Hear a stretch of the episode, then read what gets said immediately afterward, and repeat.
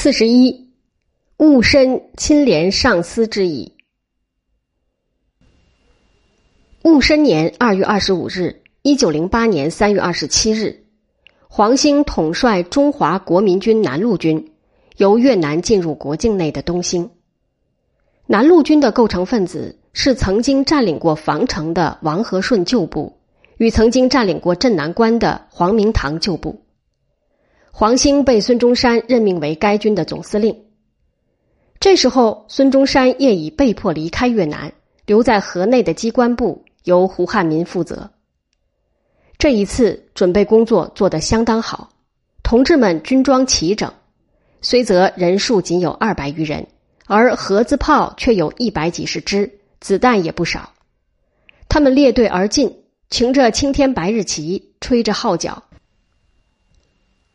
在进入国界以后，人民放了爆竹，扶老携幼站在路旁欢迎。清军来了一个小队，立刻被冲散，东兴入于革命军的掌握。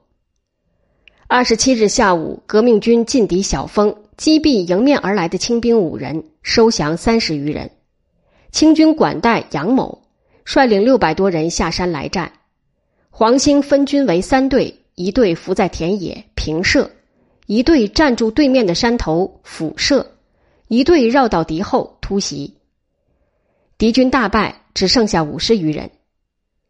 二十八日，革命军继续前进，与清军另一营遭遇，清军战败，躲入一个村屋，射死革命军兵士一人。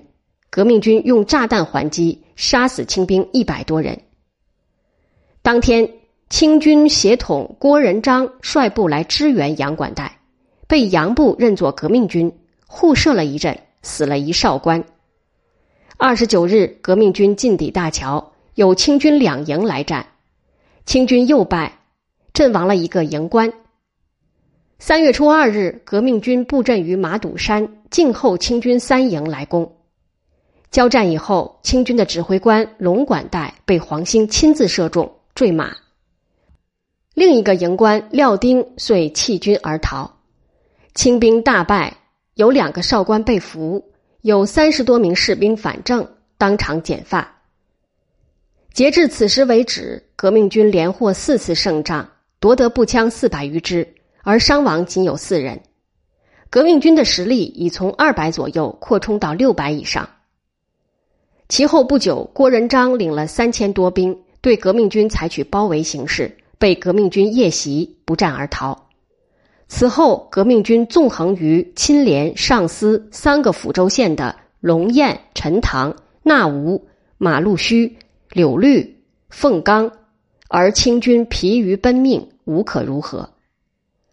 到了月底，革命军子弹用完，接济不上，解散，主力退入十万大山。